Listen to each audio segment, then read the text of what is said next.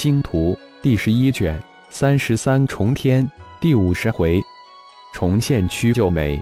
小说作者：凌月，有声演播：山灵子。嘉怡心急如焚，得到表姐宁梦琪陷落凌空生死未卜、下落未明消息的当天晚上，就留信一封，连夜离开始元星。堂堂九大门派之首的昆仑派掌教，为了顾全狗屁的大局，居然不顾惜自己唯一的孙女。噩耗传来之后，大姨、大姨丈两人只身赶往凌空星。如果说有一人能救表姐，绝不是他作为掌教的爷爷，而是表姐化名王林外出历练教的第一个朋友苏浩。现在修真界大名鼎鼎的星光宗主苏浩。这是嘉怡第一个想到的，因此连父母都没来得及告诉，连夜出走。星光宗的二十万大军现正在猎户星扫荡重组，猎户星也是昆仑派的星球，而且还是比较靠前的一个星球，与凌空星只相隔三个中转星球。救人如救火，时间就是表姐的生命。嘉怡马不停蹄，没有一秒的停留。跨出传送阵，出城御剑狂奔入城，跨入传送阵。猎户星猎人大陆是星光宗二十万大军扫荡的第三块大陆，也是猎户星最后一块大陆了。外太空的二座虫洞已经被雷宝次摧毁达到五次之数，以这近一年的规律，估计虫族会放弃这处星域，不会再造虫洞了。猎人大陆有三座虫巢，现在已经消灭了二座虫巢，第三座虫巢也在星光宗二十万大军的轮番剿灭之中。没有的虫洞、虫巢就没有后援。麦迪副宗主带领十万大军，刚刚将苏浩带领的十万大军替换下来，正抓紧时间疗伤恢复。主人有陌生灵讯，苏浩的超脑提醒道：“接通。”苏浩心里有些纳闷，自己的灵讯号可没多少人知道。苏浩宗主，我是原始城的佳怡，是王林的表妹。王林现在身陷凌空星重组沦陷区域，性命危在旦夕，请您救救我表姐。一个急切的声音传出。王林失陷重躯，苏浩脑海之中瞬间就出现一个美的不像样的俊美男子。这是自己道修真界交的第一个朋友，听声音的确是王林的表妹，那个没得冒泡的傲气的女孩。看来情况真的很危急，这声音很是虚弱。你在那里？苏浩赶紧问了一声。我在猎灵大陆的灵通城，快去救我表姐宁梦。那边的女孩话没说完就戛然而止，灵讯也随即断开。佳怡，佳怡！苏浩大急，连声高呼：“主人，灵讯断开了！古师叔，请您赶快到这里来一下！”苏浩立即通过超脑传讯古曼。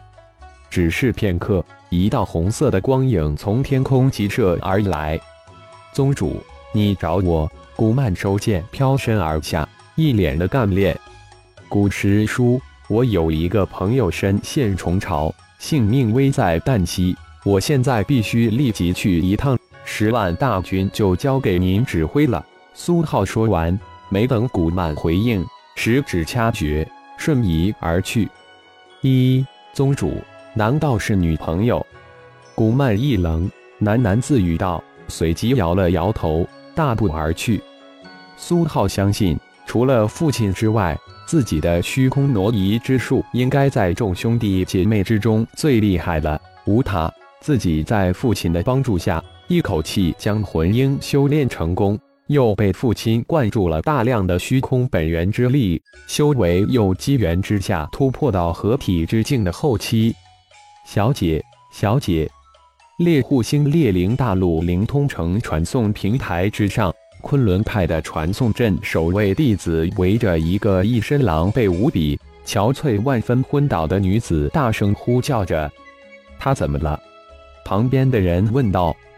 这位小姐一走出传送阵，就立即通过灵讯呼叫，只讲了几句就昏倒了，好像是呼叫谁去救表姐，当时没在意，没有听得很清楚。一个护卫说道。就在众人围着女孩七嘴八舌之时，传送平台之上突然显现出一个挺拔的身影，凭空而现，如同撕破虚空而来。苏浩东主，前辈。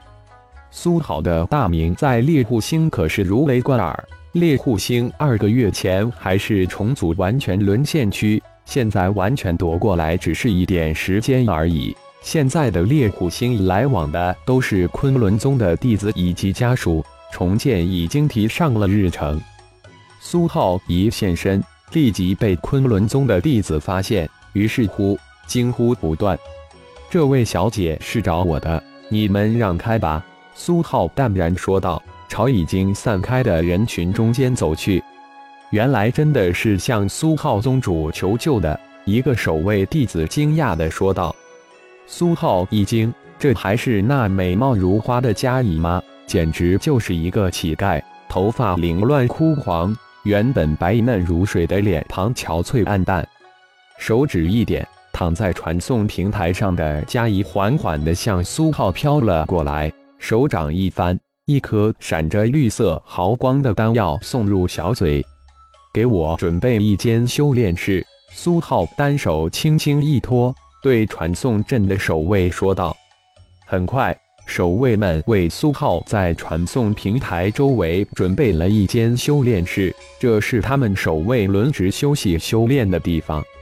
将嘉仪平放在坐榻之上，稍稍的检查了一下。苏浩才松了一口气，居然是消耗过度，累昏过去的，为表姐不惜性命，真是巾帼不让须眉。苏浩通过佳怡的只言片语，再加上王林那俊美的不像男人的脸庞，那能猜不出王林是一女孩变换而来。握起佳怡的一只手掌，一股真元通过手掌源源不断的送入女孩的丹田之内。脑海中不自觉地流过与王林第一次见面以及后来相遇的一个个场景，难怪那次在酒楼见到二位美女之中有一位很面熟，原来是她。苏浩恍然，自己还真是有些木。一苏浩宗主，快去救我表姐！不一会，佳怡从榻上弹了起来，立即叫了起来：“你醒了，将事情的详情跟我说说。”苏浩淡淡笑道：“这女孩还真是姐妹情深。我昏迷多久了？快快快，否则我表姐就性命不保了。”嘉怡翻身下榻，边说边拉着苏浩往外走。“你挂断灵讯不到半个小时，我就赶过来了。你先把这颗易经增元丹服下，否则等下又要昏了。”苏浩又拿出一颗丹药递了过去。“好。”我们还是边走边说吧，否则来不及了。佳怡也不客气，接过丹药一口吞了下去，急着往外走。你还是现在跟我说吧，顺便恢复一下，以免等下赶路无法讲。苏浩没有动，直指坐榻，平静地说道：“好，我说到时你可别后悔。王林就是我表姐宁梦琪，晚去她就香消女允了。”佳怡急了，几乎是吼出来：“你得到消息后赶来用了多少天？”苏浩还是平静地问道：“十五天，我一刻都没有停留过，连水都没来得及喝一口。喝点水，给你一个小时的休息恢复时间，我保证会以最短的时间赶过去。倒是还要你指路呢。”苏浩默算了一下，从猎户星到凌空星不远。中间只需转到三个星球。苏浩的话似乎有种无形的压力，嘉怡无法兴起反抗，喝了一点水，随即盘从在座榻上恢复起来。盘坐在另一头，连续大战了一个星期，还没来得及休息恢复，就接到嘉怡的灵讯，又不惜巨大的耗费，用虚空挪移之术赶过来。苏浩也加紧恢复起来。一个小时之后，苏浩带着焦急万分的佳怡传送出了猎户星。不到半天的时间，苏浩就赶到了彗星。嘉怡这才明白苏浩的那句赶路无法讲的真正意思。苏浩裹住自己一路虚空挪移，别说讲话，根本无法动弹。除了进出星际传送阵，其余的路程全部使用虚空挪移大神通。嘉怡已经昏糊了。凌空星的地面传送阵已经被毁去，现在能用的只有虚空传送阵以及地底传送阵。不过需要得到昆仑派的特许才行，这就需要嘉怡出面了。赶到彗星昆仑派的总部，嘉怡才知道。大姨及大姨丈已经在前五天带着一小队昆仑派的弟子通过虚空传送阵进入凌空星了。嘉怡出面要求使用传送阵，昆仑派彗星总部根本不许。结果苏浩一出面，昆仑派彗星总部立即大喜回望，留下嘉怡、苏浩消失在传送阵之中。感谢朋友们的收听，更多精彩情节，请听下回分解。